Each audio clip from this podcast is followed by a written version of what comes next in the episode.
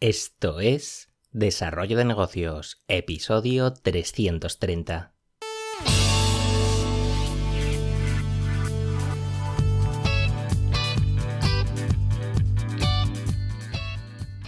Muy buenos días, ¿qué tal? ¿Cómo estás? Bienvenido, bienvenida de nuevo al podcast Desarrollo de Negocios, el programa donde ya sabes, hablamos de ideas, de casos, de estrategias, de oportunidades, de mentalidad, bueno, de todo aquello que puede ayudarte a sacar adelante tus pequeños proyectos online. Al otro lado del auricular ya lo sabes, Álvaro Flecha me puedes encontrar en álvaroflecha.com. Hoy vamos con un tema de organización. Les voy a hablar de un tema que, bueno, yo particularmente considero que estoy fallando, así que, mejor que sacarlo a la luz para ponerle solución e inspirarte si tú mismo pues te has sentido alguna vez eh, en este apuro. Y es que cuando estamos con mil proyectos a la vez, si no tienes una buena organización, mm, vas a acabar perdiendo tanto tu tiempo como tu dinero. Eh, no voy a hablarte en este episodio de cómo sería un sistema de organización completo para la vida de un emprendedor, porque entiendo que quedaría, bueno, esto daría para muchos episodios, para, bueno, para un curso de, varias horas. Y de hecho me lo apunto para el futuro, que creo que es un tema bastante interesante y que podría ayudar a mucha gente. En el caso de hoy me voy a centrar en la gestión de las tareas que son importantes, pero que por una u otra causa, pues parece que no, que no corren demasiada prisa, que no son urgentes. Eh, puede que este tema te suene del libro Los siete hábitos de la gente altamente efectiva, un manual pues muy recomendable que yo mismo espero volver a releer pronto, que lo tengo un poco olvidado y lo tengo ahí en la estantería cogiendo polvo y es bastante interesante. Eh, efectivamente, en este libro pues eh, se explica el famoso cuadrante que seguro que has oído hablar, en el que se pueden clasificar las tareas en urgentes e importantes, urgentes y no importantes, no urgentes e importantes y no urgentes y no importantes. El punto es que cuando una tarea es urgente e importante, pues la respuesta ante la duda de qué debemos hacer es bastante obvia se hace ya y no hay más que hablar, es que es algo urgente e importante, pues es que es lo primero. Si es urgente y no importante, lo podemos incluso delegar. Y si no es ni urgente ni importante, o bien lo hacemos más, más adelante, o incluso es algo que se puede descartar. La clave para mí es el cuadrante importante pero no urgente, ya que aquí puede, podemos caer en una trampa si no estamos atentos. Y es que son muchas las tareas que tienen realmente, pues eso, bastante importancia, pero como no parecen que sean demasiado urgentes, pues eh, las vamos dejando para más adelante. Y en mi caso, pues vengo arrastrando una serie de tareas importantes en, ciertos proyectos que, pues que no termino de completar. Por ejemplo, pues tengo planeado actualizar mi web personal, subir las entradas del podcast, crear un lead magnet, bueno, aquí la lista reconozco que es bastante larga. Eh, es muy común que, se cumpla al emprender el refrán de en casa de herrero, cuchara de palo. Y es que tendemos a prestar toda la atención a proyectos de terceros, a otro tipo de proyectos, pero cuando se trata de, de afilar nuestros proyectos, mm, no les damos la atención que merecen, lo dejamos para lo último siempre. Y una de las claves que, existen para que estas tareas se terminen ejecutando, pues al final es agendarlas.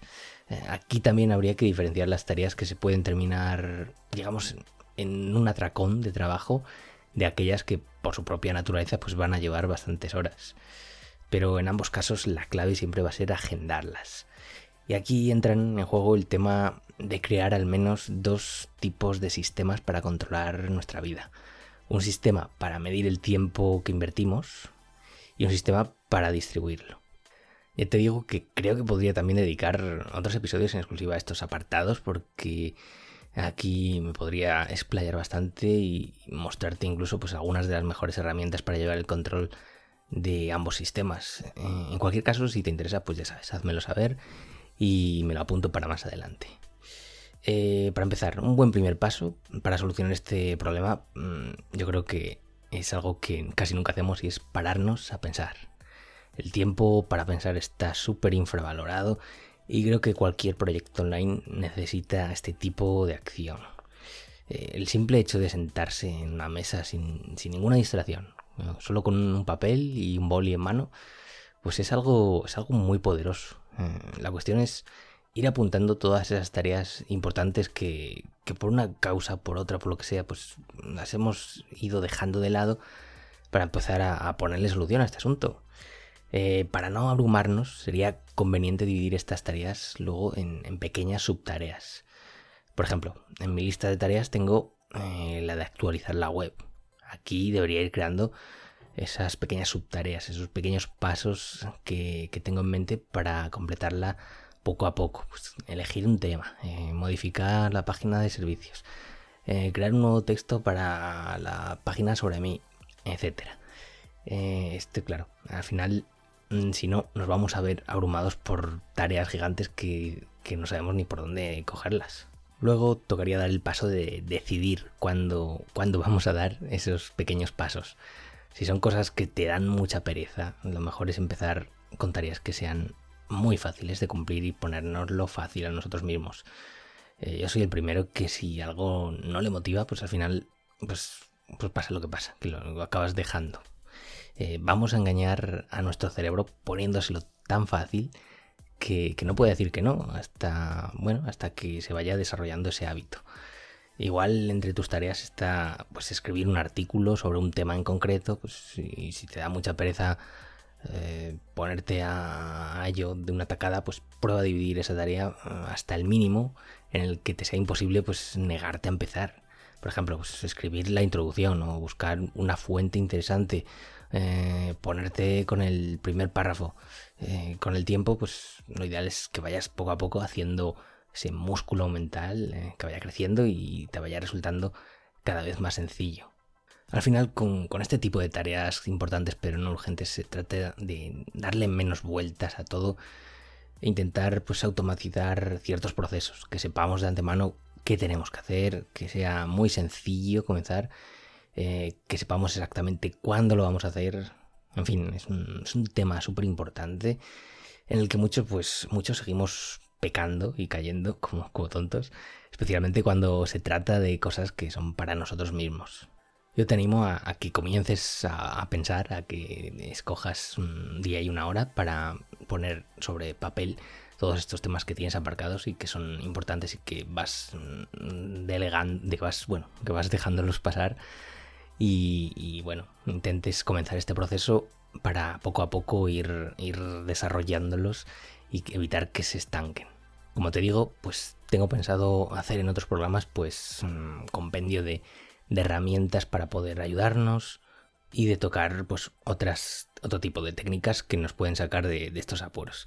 Así que bueno, si tienes algo en mente también, algo que te gustaría que tocase en especial dentro de este sistema organizativo, pues déjamelo en comentarios y así pues me puedo hacer un guion porque ya te digo, este tema es bastante extenso y podría dar para, para un curso incluso.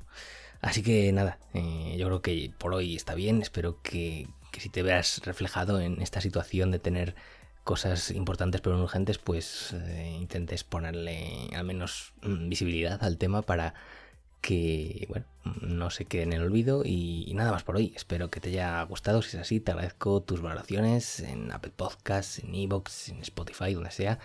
Y lo dicho, nos escuchamos en el próximo episodio. Un saludo.